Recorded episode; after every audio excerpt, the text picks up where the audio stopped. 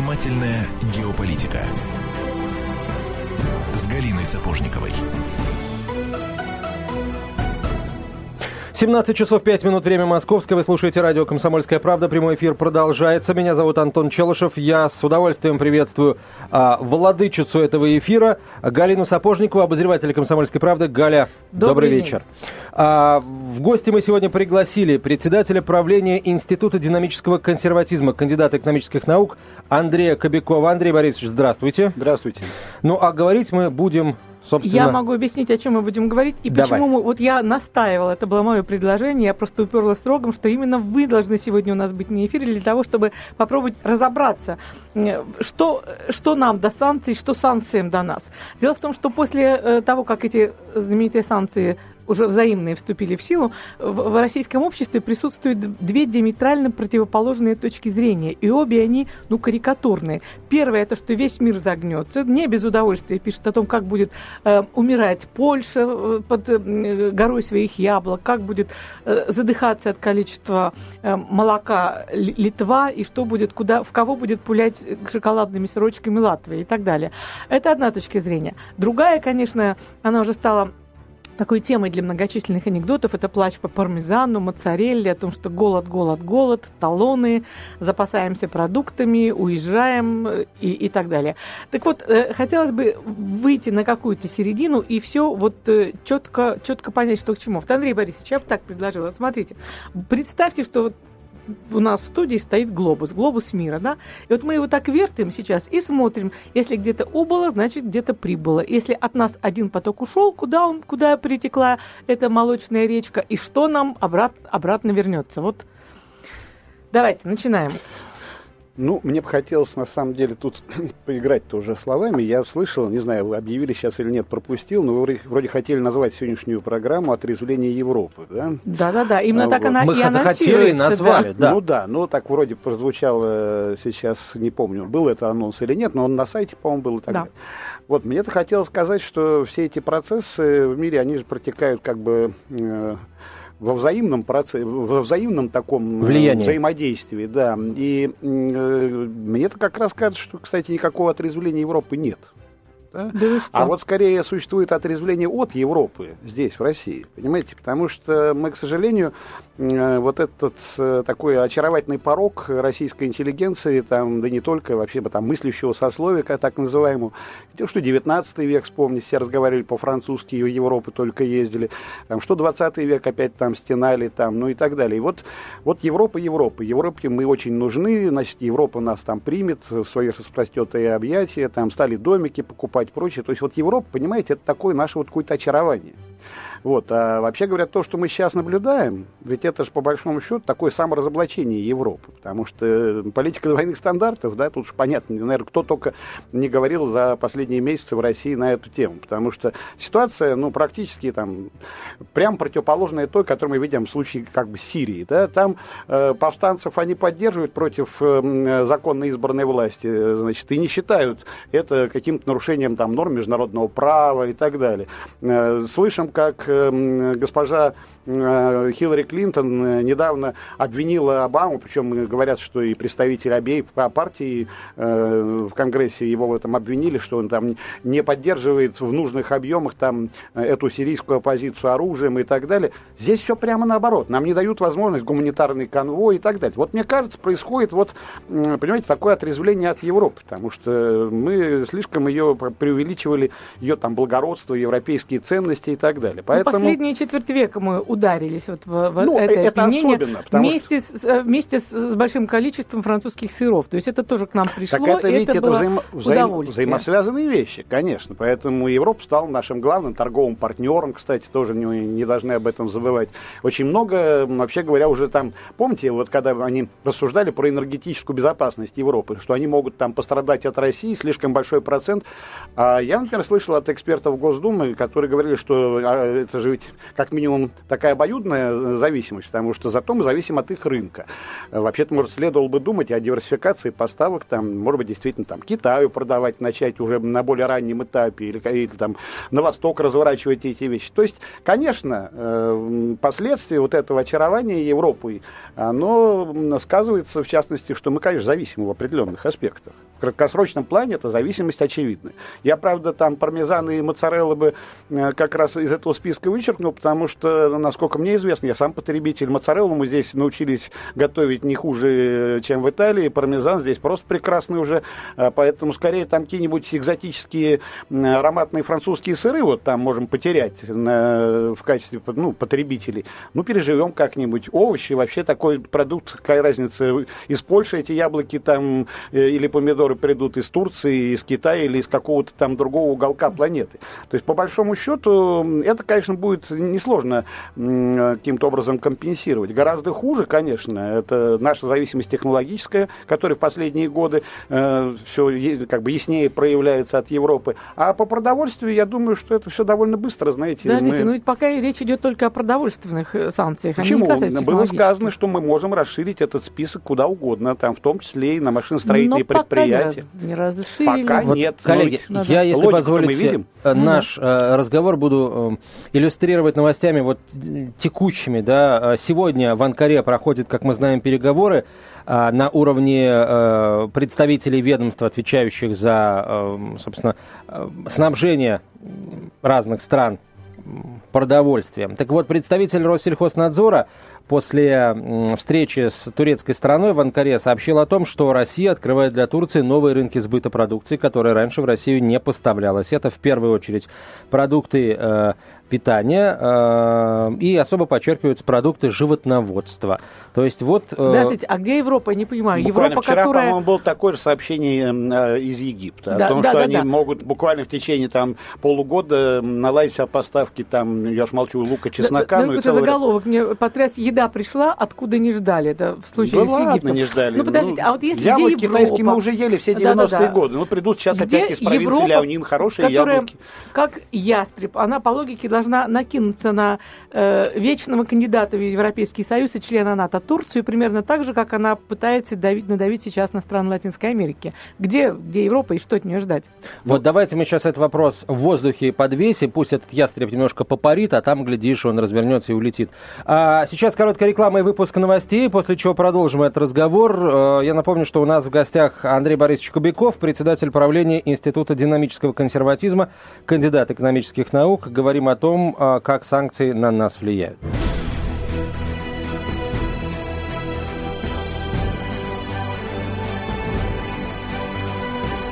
Занимательная геополитика с Галиной Сапожниковой. Возвращаемся в студию. Галина Сапожникова, Антон Челышев и наш гость Андрей Борисович Кубяков, председатель правления Института динамического консерватизма. А, итак, мы остановились на том, как отреагирует Европа, да, вот на все эти наши попытки заместить им, э, импорт, э, в други, найти замену в других странах. Как конкретно Европа отреагирует на открывшееся окно для Турции? Которые а. Турция с огромным энтузиазмом поддержала. Ну, давайте начнем с Турции, а там дальше они уже попытались надавить и на Южную Америку, и на Китай пытаются давить. Вот вчера было сообщение. А, кстати, мы о Китае и о санкциях поговорим уже в следующем часе. Я такой, такой анонс короткий сделаю, поподробнее попозже. Ну, смотрите, я думаю, что э, вы мне не оставляете практически пространство для собственных рассуждений. Только я хотел сказать, что давить-то они уже пытаются по дипломатическим каналам много кого, но Э, а с какой стати, например, Турции под, прогибаться? Что турецкая позиция каким-то образом учтена э, в Европейском Союзе? Столько десятилетий стоять на пороге приема в этом позорном статусе. Более того, мы прекрасно понимаем, что, э, ну, может быть, здесь конкретно не Европа виновата, а скорее штатовские спецслужбы, но все последние там год-полтора внутренние политические события в Турции показывают, что ее проводят по тому же самому сценарию там, арабского арабской весны или там украинских событий и так далее. Эрдоган это прекрасно понимает. И я думаю, что для него как раз э, возможность э, хоть как-то в этой геополитической ситуации найти новых партнеров и по-другому позиционировать э, себя для, даже и для собственной личной безопасности, не говоря про интересы страны, у него открывается действительно серьезное окно возможностей.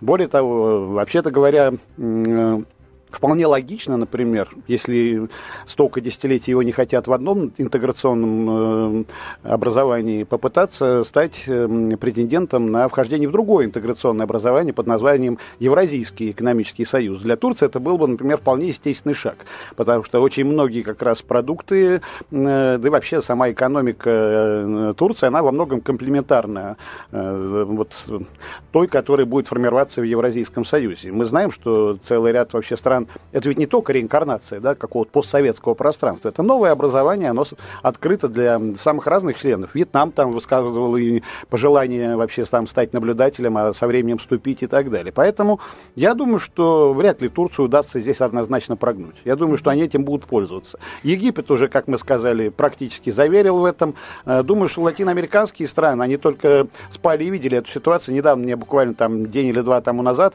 э, попалось на глаза статья э, в одной из э, газет, по-моему, бразильских, о том, что нежданный подарок, значит, который там даже сводился им, э, да. Ну, а чего? Я помню, когда был в Бразилии в 2008 году, в разгар кризиса глобального, мне губернатор одной из провинций, ну, как представитель России, наверное, хотя и неофициальное лицо, просто вот пенял много, почему же вот перестали наше болгарское, ой, простите, бразильское мясо, значит, приобретать, да. Я говорю, ну, наверное, конкуренция, все. Теперь для них открывается, значит, новая возможность снова вернуться на эти рынки и для Аргентины Аргентины, и для Бразилии, и для многих других стран. Но я бы хотел все-таки заметить, хотя, я так понимаю, мы эту тему хотели чуть позже, что это мы себя как бы, ну не то чтобы утешаем, показываем, что, вообще-то говоря, э, не надо преувеличивать то, как мы сильно пострадаем от, этих, от этой санкционной войны, вот, но надо же видеть в этом еще огромную возможность для отечественного производителя. А то мы все ищем, вот кто заменит нам этот импорт. У нас но масса коротких... вопросов Конечно. об отечественном производителе, мы об этом обязательно поговорим. Давайте сейчас включим трехминутку ненависти ненависти такой. Э, это условно в кавычках, конечно. Давайте все-таки э, точно а определим, как пострадает кто и кто и пострадает. Как пострадает да. Ну, вы знаете, крупные страны, конечно, сильно не пострадают. Ну, то есть преувеличивать, например, там значение поставок э, в Россию сельскохозяйственной продукции Франции не следует во-первых, ну, сама по себе, сам по себе сельскохозяйственный или продуктовый экспорт э, для Франции это ну, уже не критичная величина, а та доля, которую в нем занимает российский рынок, она еще меньше. Но для целого ряда европейских стран это может оказаться ну, очень ощутимый удар. Ну, достаточно сказать, что в Прибалтике до 90% э, э, рыбоконсервной промышленности работает на российский рынок. Вот да? иллюстрация, друзья, сразу э, коротко. Э, российская эмбарго на импорт продовольствия затронула как пищевую промышленность, так и сельское хозяйство Эстонии, поскольку зарубежные партнеры эстонских предприятий отказываются от договоров о поставках, порой без предупреждения. Это усложняет реализацию скоропортящихся товаров. Кроме того, под предлогом российских санкций начинается снижение ранее установленных цен на продукцию. Это статья э, на сайте Delphi, эстонском, эстонского издания. В общем, э, смысл такой. Э, сами а, в самой Прибалтике говорят о том, что эффект, отрицательный эффект от российских санкций а, окажется ну, более значительным, чем там предполагали. Пока называется цифра в 55 миллионов евро, она, конечно, не очень значительна. Я думаю, что гораздо больше, но это только одна Эстония. Если вы посмотрите Литву, это гораздо будет большие масштабы, сразу можно прогнозировать в разы Правильно, большую не сумму. надо было войну в Ну, Украине потому что, ну, да. грубо говоря, смотрите, ведь э, они встроились в очень удачную нишу все в последние, там, не знаю, 5-10 лет. Эти литовские сыры, литовские э, продукты молочные, которые к нам поставлялись, они же ведь никому в Европе больше не нужны. То есть в этом смысле они имели за свой род преференциальный режим, которого они теперь лишатся. И компенсировать этого быть им будет невозможно. Потому что этот литовский сыр куда? В Польшу? Там своего полно. Во Францию, но это как Тула со своим да. самоваром. То есть, на самом деле, этот сыр больше просто некому будет впихнуть, понимаете? Поэтому это серьезный будет удар. Это закрытие целых предприятий, по большому счету, может в качестве последствия э, стать. А А вот сразу э, тоже вопрос, да. Э, наверняка и поляки, поляки уже, собственно, об этом говорят, э, прибалты пойдут за ними следом, э, будут трясти матушку Европу с целью выбить какие-то компенсации за утраченные рынки сбыта, за, так сказать, выпавшую прибыль. Вот Европа на это вообще пойдет или не будет она брать на себя это, это бремя? Но тогда, конечно, давление на Брюссель будет намного выше, и там, наверное, это нам на руку надо думать, да, там война закончится, ну, можно Вы знаете, это вопрос такой спекулятивный, конечно. Там примут, не примут, как я могу это сказать, там э, надо как минимум было бы, наверное, быть еврокомиссаром там по сельскому хозяйству. Ну, раньше были случаи, когда Европа, там Брюссель кому-то компенсировал потери от... Потери рынка. Я думаю, что аналогичного рода вещи бывают, да. Хотя э, здесь будет претензии от стольких стран и по столь разным направлениям. Понимаете, нельзя какую-то универсальную меру придумать. Там говорят, что Греция уже, значит, там в шоке находится, потому что они уже требуют, там, их местные союзы сельхозпроизводителей требуют от руководства вообще выйти из режима санкций против России, отказаться следовать в русле брюссельской политики. Я знаю, что такой же в шок Финляндия, тоже понятно, страна, которая во многом завязана на Россию, понимает, какие могут быть дальнейшие последствия. Это не только там Валио с их молочной там продукцией, э, но это дальше еще начинается лесотехнические там сферы взаимодействия, там то же самое судостроение и так далее. Это уже может веер э, быть очень широким, потому что мы же видим логика пока этой санкционной войны, она такая, что никто не опоминается. Это к вопросу там про отрезвление Европы. Отрезвление я как раз этого пока не вижу. Понимаете? Ну, еще рано, ну что три дня прошло, ну, по сути. как рано, Должно понимаете? Мы видим, что значит, идет постоянное нагнетение удара, значит, взаимных ударов. Понимаете? вот эта интенсивность, она говорит о том, что ведь каждый следующий подобный шаг делает более сложным возвращение из этой ситуации. Потому что она все обрастает э, кучей э, дополнительных деталей, и, в общем, она становится действительно комплексной комплексный и сложный. Для Европы, конечно, в принципе, весь этот режим санкций – это самоубийство в условиях, когда там еле теплится экономика, понимаете, вот там вблизи нуля находится темп экономического роста Евросоюза в целом, а внутри стран там колоссальный разброс, там более-менее как-то еще развивается Германия, но целый ряд стран просто не выходили из рецессии. Когда безработица там уже стандартная проблема, а сейчас она в ряде стран э, просто зашкаливает за все разумные там и даже просто исторические какие-то прецеденты, ну там возьмите Испанию, которая, кстати, тоже страдает от нашего ответного хода. Мы знаем, что целый ряд Э, испанских предприятий просто специализируются на поставку сюда, там, от оливков там до... На хамоне, по которому плачет До вся хамона, Москва, да. да. Ну, так понимаете, если там э, безработица среди молодежи официально, согласно данным ЕС, 55%, а общий уровень безработицы превысил уже там 26% в среднем, то вы понимаете, какой дополнительный удар для такой экономики. Это значит, такая экономика просто имеет шанс там, в ближайшие там, 10 лет вообще не выйти из депрессии. Поэтому понятно, что вот о каком отрезвлении-то мы говорим. Пока его нет. Им следовало бы понять, просто что у них есть собственные интересы, и не, э, не, не продолжать слушаться там американского дядюшку, который им практически диктует эти вещи. Он-то не страдает. Масштабы экономического взаимодействия Соединенных Штатов с Россией э, там, на порядок ниже, чем э, аналогичное взаимодействие Европейского Союза с Россией. Поэтому понятно, ищи кому выгодно. Вот кто стоит за этими санкциями. Почему Европейский Союз продолжает клевать? Так это вот я возвращаюсь к вашему вопросу, да. что с помощью этого инструмента, конечно, можно пытаться и нужно пытаться играть на раскол. То есть мы должны вот это вот некое э, псевдоединство внутри Евросоюза такими мерами, конечно, э, пытаться расколоть. Меня единственное, что удивляет – хотя, может, не удивляет, потому что мы не знаем следующих шагов, э, что она такая недифференцированная, вообще-то говоря, ответная мера. Мы же понимаем, что в ней страдают как те страны, которые яро выступали против России вот в нынешнем э, конфликте, и те, которые там занимали как минимум нейтральные позиции, а иногда и все-таки поддерживали Россию. Я думаю, что будут какие-то изъятия из этих наших значит, встречных мер. Мы для каких-то... Ценз лояльности. Конечно, да. А, у нас будет, кажется, дополнение в налоговый кодекс. Минфин внес в правительство законопроект проект о дополнении НК новой главой «Налог с продаж». Надеемся все подробности в новостях услышать.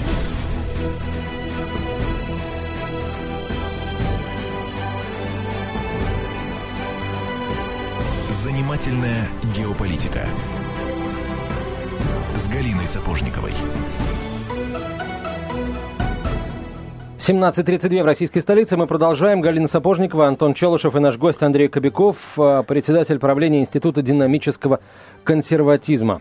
И вот сразу же у меня вопрос к нашему уважаемому гостю. Скажите, пожалуйста, насколько уникальна нынешняя экономическая ситуация в мире? То есть, иными словами, мир э, с каких времен знает, что такое продуктовая война и что он э, в этом случае делает? Ну, знаете, я, конечно, не могу вам сказать, с каких времен, опять, что вкладывать в понятие продуктовой войны. Ну, Например, продуктовая блокада – это тоже разновидность э, продуктовой войны. Но мы говорим скорее про торговые войны. Да, да, эти торговые. Да. Ну, так вот, совсем недавно еще это не слетало из э, заголовков там и новостей, аналитических статей про банановые войны между Евросоюзом и Соединенными Штатами. Да? Ну, это вот все последние там десятилетия 90-х, значит, вот продолжалось. вина были тоже в Америке. Конечно, потом они, опять же, взаимными санкциями продуктами. Раз вы не хотите пускать, там, не знаю, говядину, произведенную с генно-модифицированными там, технологиями на европейский рынок, то в ответ, значит, там Соединенные Штаты запретили продажу элитной французской продукции, включая парфюмерию и французские вина там на своей территории, или ввели на них там дополнительные там пошлины, там многократно их повысив и так далее. Эти вещи происходят постоянно понимаете? Вот, я, собственно, там не хотел перегружать, может быть, этой информацией, но я просто там около 20 лет назад писал кандидатскую диссертацию на тему государственный протекционизм в рыночной экономике, поэтому mm-hmm. протекционистские войны, да, это совершенно не новое какое-то явление. На них мир держится, можно сказать, то есть ничего нового Конечно, нет, я скажу больше, на этом действительно мир держится в том смысле, но смотрите, вот мы все избегаем от темы перейти к российскому производителю, но Давайте, тем не менее. Все, переходим. Ну, да. смотрите, ну вот э, почему вообще так много здесь импортных продуктов из Европейского Союза у нас? Ведь, казалось бы, в Европе очень дорогая рабочая сила. Ну уж ясно, что там и фермеры, и сельскохозяйственные рабочие получают там в разы, если не на порядок более высокую зарплату или там доход э, где-нибудь во Франции, в Германии, Дании, чем, например, в России. Казалось бы, почему тогда? Или что? Или продуктивность земель настолько там выше, просто несказанно? Может, у нас не хватает? Второй ответ, что наших фермеров не пускают на рынок. Нет, я вам скажу, в чем все дело. Потому что существует... Нет, свой, есть да. третья версия, да. гораздо более, кстати, адекватная и правильно все объясняющая. Конечно, можно где-то сослаться на э, хорошие там, или там, разницу климатических условий, там, э, ну и так далее. Можно, можно найти, но это не объясняет, на самом деле, ну там, может быть, 10% вот объяснит, э, а вот 90% встает за кадром. Это огромная поддержка странами э, Евросоюза, Евросоюзом в целом, да, своих сельхозпроизводителей. Объем этой поддержки превышает 300-350 э, миллиардов евро в год. Заметим, что мы себе в свое время, когда вступали в ВТО, сторговали эту поддержку на уровне 4,5 миллиардов евро. То есть, иначе говоря, на всю Россию разрешенная сельскохозяйственная, то есть поддержка сельскохозяйственного производителя. Так вот наши переговорщики замечательно работали при обсуждении условий присоединения к Всемирной торговой организации. В сто раз меньше – чем в Европейском Союзе по абсолютным масштабам. Это прямые какие-то дотации или это может быть там... Это а, все что угодно, а, я вам скажу. Дешевое что... кредитование, компенсация нет, кредитных в данном ставок? Случае, э, нет, в данном случае кредитование в стране.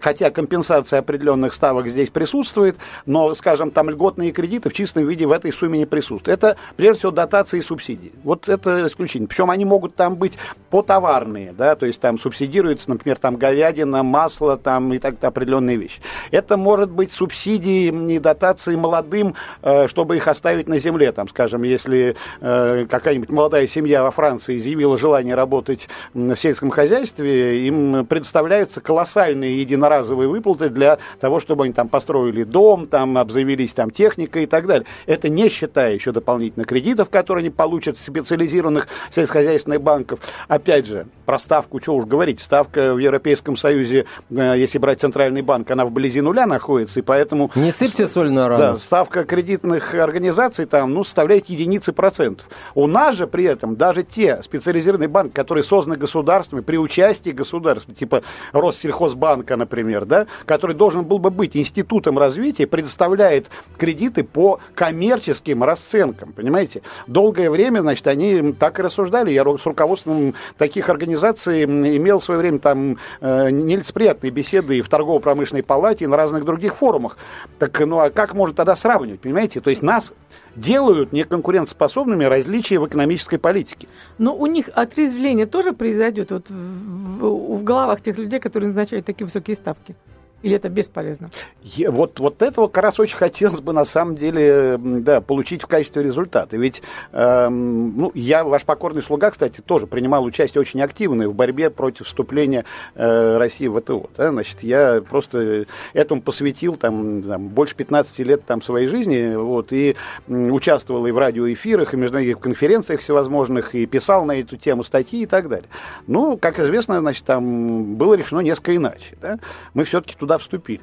Э, кстати говоря, результат э, первого года, он не замедлил себя, там, нашего членства, сказаться, потому что именно изменение внешнеторгового сальда внесло целые процентные там, пункты, если не полтора, в падение темпов экономического роста. Вот если брать там июль 13 э, значит, там, или август 13 к августу 12 года, когда мы как раз ввели в полном объеме значит, вот эти действия уже протоколов о вступлении в ВТО.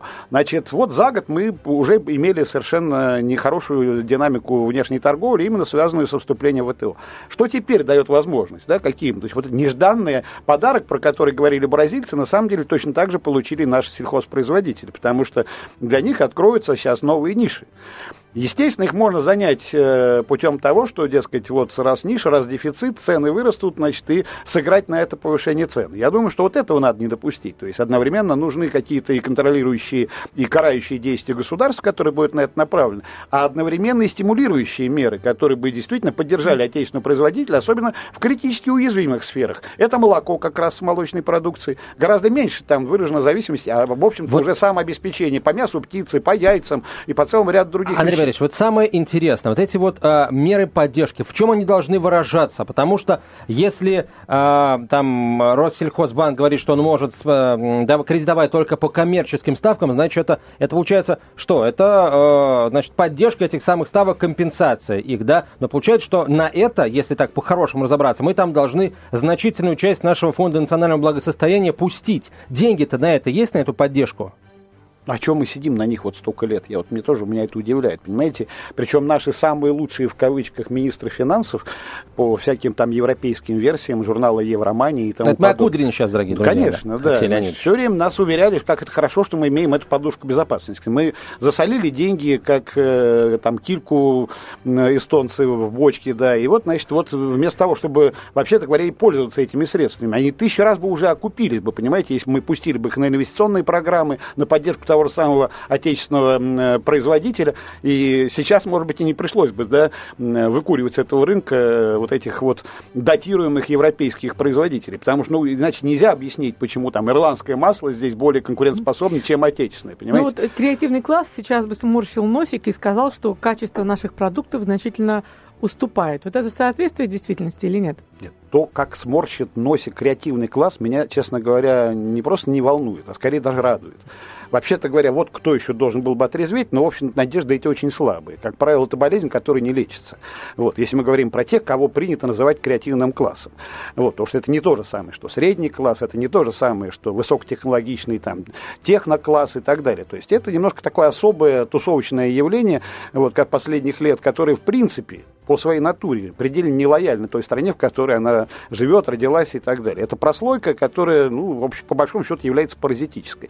Вот что они там, наморщив э, свой там носик, начнут сейчас вещать, и, знаете, такой есть анекдот про то, как дети собрались играть в автомобиль.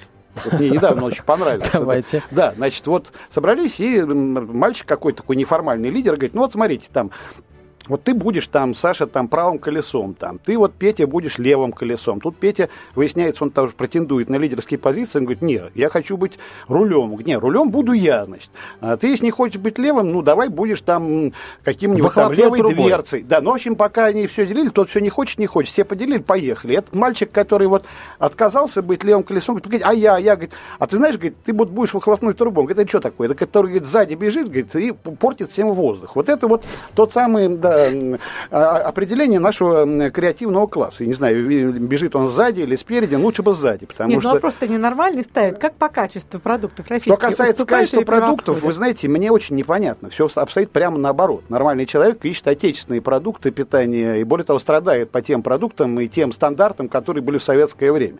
Мы не хотим есть там э, говяжью тушенку с каким-то соевым мясом, например, которое там очень часто нам представляет. Я вот лично не хочу хочу есть э, высокоэкологичное э, там, э, масло из Новой Зеландии, которое почему-то даже на обложке имеет сроки хранения 5 лет. Откуда же такое вообще э, сливочное масло, да, которое помнится по моей памяти детстве, там, что даже в морозильнике оно там э, желтое образуется коркой и прогоркает уже через 2-3 месяца. Значит, это понятно, чем нас кормят, понимаете, вот это обилие всех этих консервантов и всего прочего. Как раз наши товары, и, там, и шоколад, и все что угодно, они все лучше. Вот об этом, эту тему мы будем развивать с, с текущими слюнками уже после выпуска новостей.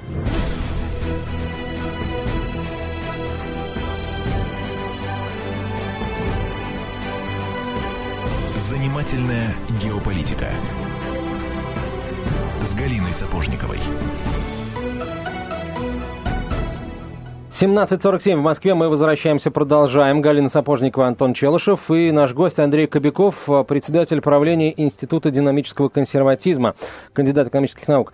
А, Андрей Борисович, вот еще один важный вопрос, который, э, ну, как мне кажется, немножко ускользает от внимания э, масс скажем так, вот сейчас все говорят, как здорово, нам вот на сложную ситуацию нашу откликнулись там наши потенциальные партнеры э, и на Востоке в основном, да и на Западе тоже, там а, в Латинской Америке готовы, наплевав на там всякие предостережения Европы, нам поставлять выпадающие у нас а, экспортные товары. А, при этом мы говорим о том, что нужно развивать наше сельское хозяйство. Не кажется ли вам, что это какие-то взаимоисключающие понятия? Вот мы сейчас наладим каналы поставок – и сдается мне в умах многих э, наших чиновников, вот это вот сельское хозяйство вновь отойдет на какой-то второй план. Ну, сейчас же все есть, скажут они. А когда санкции отменим, у нас э, европейское снова появится, а сельское хозяйство опять останется где-то на втором плане. Ну, смотрите, я вот еще по роду своей общественной деятельности еще являюсь э, членом оргкомитета Московского экономического форума. Еще в прошлом году наш форум инициировал подготовку дорожной карты развития сельского хозяйства России, причем э, с привлечением профильных специалистов из э, Академии сельскохозяйственных наук и так далее. Вот, было даже две версии, было большое обсуждение уже, значит, в Белгороде с присутствием там местного губернатора, который, как известно, как раз наладил в своей области прекрасно и мясное хозяйство, там 20% там поставляет всей свинины стране и так далее. Так что все это можно. Так вот, э, то, что там отмечалось, это то, что даже те э, программы там, э, отечественной продовольственной безопасности и те планы, которые публиковал Минсельхоз, они вообще отличаются каким-то очень ну, неамбициозным характером. То есть, по большому счету, там все время оставалось, значит, какие-то, ну, крохи, да, то есть, вот было ощущение, что и через 20 лет будем все равно зависеть от этого импорта и так далее. В то время, как специалисты показывают, что это, в общем-то, просчитываемые все вещи, что мы давно могли бы превратиться в страну экспортера сельскохозяйственной продукции, причем по большей части производимых здесь товаров. Я уж молчу, начиная от зерна, там, там ну, понятно, киви мы не сможем экспортировать, они все равно будут ввозиться. Вот. Конечно, в этом есть определенный взаимоисключающий, как вы сказали, да, элемент, хотя я думаю, что если мы говорим э, про разные горизонты, там, развития ситуации, то в краткосрочном плане там, за один-два месяца наладить производство там, недостающего там, молока или овощей это невозможно просто. Ну, то ну, есть нас ждут, ждут пустые полки в ближайшие нет, месяца? Нет, нет, я еще раз скажу. Вот в этом смысле как раз наличие на мировом рынке альтернативных поставщиков позволяет эту проблему купировать как минимум. Да, наверное, конкретных видов там, швейцарского или французского сыра мы можем не увидеть. Но это не значит, что на мировом рынке нет сыра его, вообще говоря, переизбыток. В Венесуэле прекрасно. Ну вот именно. Кстати, Значит, мы да. просто будем немножко другие. Или там мне говорят, вот сегодня новость, почему-то там, что креветки там подорожают. Это мне, кстати, очень странно.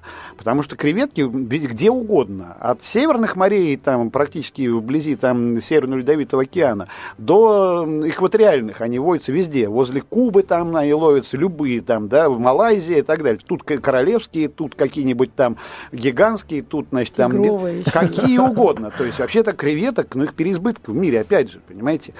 Вот, поэтому ну, может быть, конкретно не будет там норвежской семги, но, значит, будет какая-то другая, понимаете? Поэтому ну или в конце концов, ну полгода можем немножко меньше этой съемки есть. Хотя, вообще-то говоря, своей тоже завались. Вопрос в том, что э, это просто поставленная технология. Да? Это технологии, во-первых, самой это агрикультуры, это морекультуры, а во-вторых, это, значит, там определенные технологии с точки зрения оснащения фондами. Это там холодильные установки, это транспортная, там, логистическая составляющая и так далее. Отечественный бизнесмен ее мог бы тоже воспроизвести.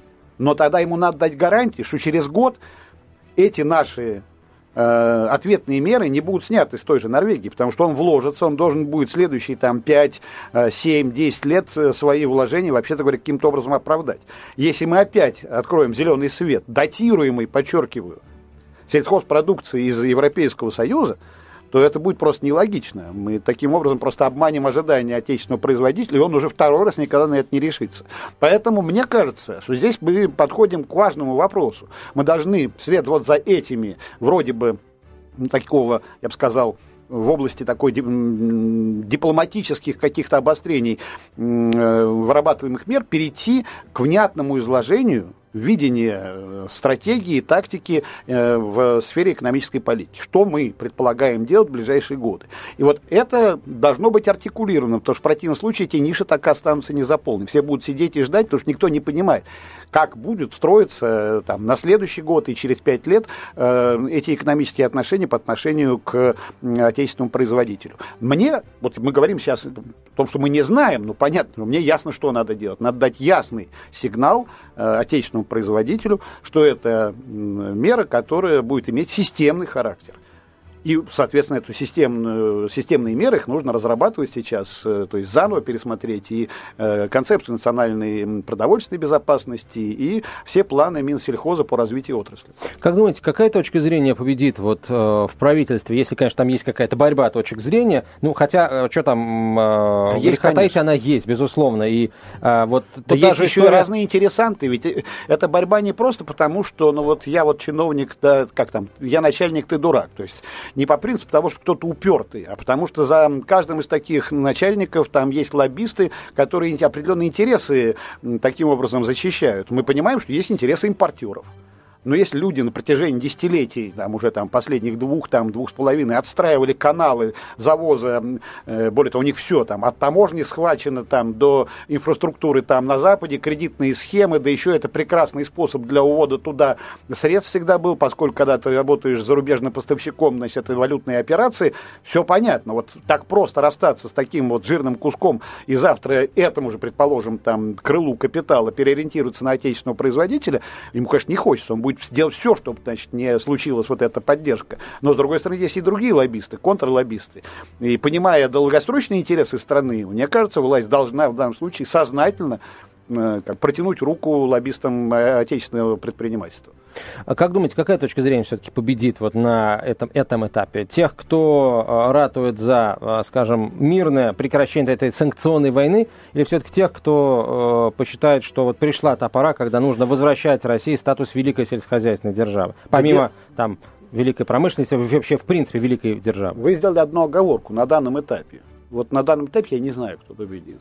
Вообще-то говоря, все еще расклад сил в экономическом блоке правительства в пользу вот этих вот либералов-глобалистов, которые давно ориентировали страну на то, что ей можно отказаться от кучи э, отраслей экономики, поскольку на мировом рынке есть более эффективные производители и так далее. Хорошо помню, э, вообще квинтэссенция была такая программная ну, статья да. в независимой газете в 1993 году, подписанная двумя научными сотрудниками Института США и Канады, а именно Дубининым и Алексашенко. Я думал, что после этого с них просто там снимут этот статус старшего Там был просто перечень неконкурентных отраслей России, среди которых было авиастроение, сельхозмашиностроение, автостроение и так далее. Вот все стратегические отрасли, все почему-то высокотехнологичные, все почему-то связанные, значит, еще и с перспективами вообще страны, потому что страна, которая не выпускает станков, она там не может через в 10 или 20-летней перспективе оставаться ядерной державой. По-моему, это понятно.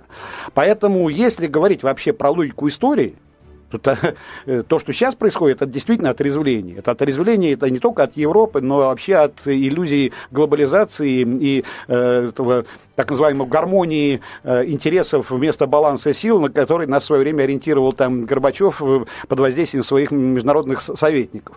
Там даже конкретные фамилии есть там за этой фразой, когда он говорил, вот нужно переходить к новому миру, построенному на балансе интересов, а не балансе сил. Там все покрутили, так сказать, пальцем у виска, поддержав, конечно, Михаила Сергеевича, он там и ликвидировал все наши военные структуры, там, и организацию Варшавского договора, а вслед за этим вот мы видели всю логику это разрушительно. Не будем поддерживать отечественного производителя. Отрасль, раз не конкурентоспособность, ее не будет. А что такое не конкурентоспособно? Почему у нас конкурентоспособно оказалось все только самое примитивное? Ну, потому что все сложно организовано, но, понятное дело, она очень зависит от многих, многих как бы, таких условий, которые, за которые как раз и отвечает государство. Понимаете? Государство должно было всю эту э, модель воспроизвести заново. Вот а если мы сейчас не опомнимся, опомнимся, у нас нет другого выхода. Вот что я хочу сказать. Андрей Борисович, мы либо вопрос. перестанем перестанем существовать, либо мы вернемся к национально ориентированной экономической политике. А, если а, вот мы предположим, что начнется все-таки реальный подъем нашего сельского хозяйства, но, опять же, жить в условиях торговой войны постоянно, ну, это, наверное, не, не очень хорошо. Можно, будь, можно ли будет потом, когда эта война закончится, а, скажем, ввести определенные ограничительные барьеры для наших европейских поставщиков? Мы будем покупать вашу семгу, но ровно столько, сколько не хватает покупает ее на нашем рынке там э, силами наших там добытчиков, да, ну, рыбопроизводителей. вашей вот лояльности. Я вот вам уже говорил сегодня про работу, которая велась в рамках Московского экономического форума. Одним из сопредседателей этого форума, инициаторов, кстати говоря, его создания, является э, известный российский предприниматель Константин Бабкин, э, совладелец и генеральный директор Россельмаша. Так вот, его очень правильная фраза. Мы не требуем для себя особых условий, говорил он, мы хотим выровнять условия конкуренции для отечественного производителя с иностранцами. Спасибо большое. Андрей Кобяков, председатель правления Института динамического консерватизма, Галина Сапожникова, Антон Челышев. Занимательная геополитика.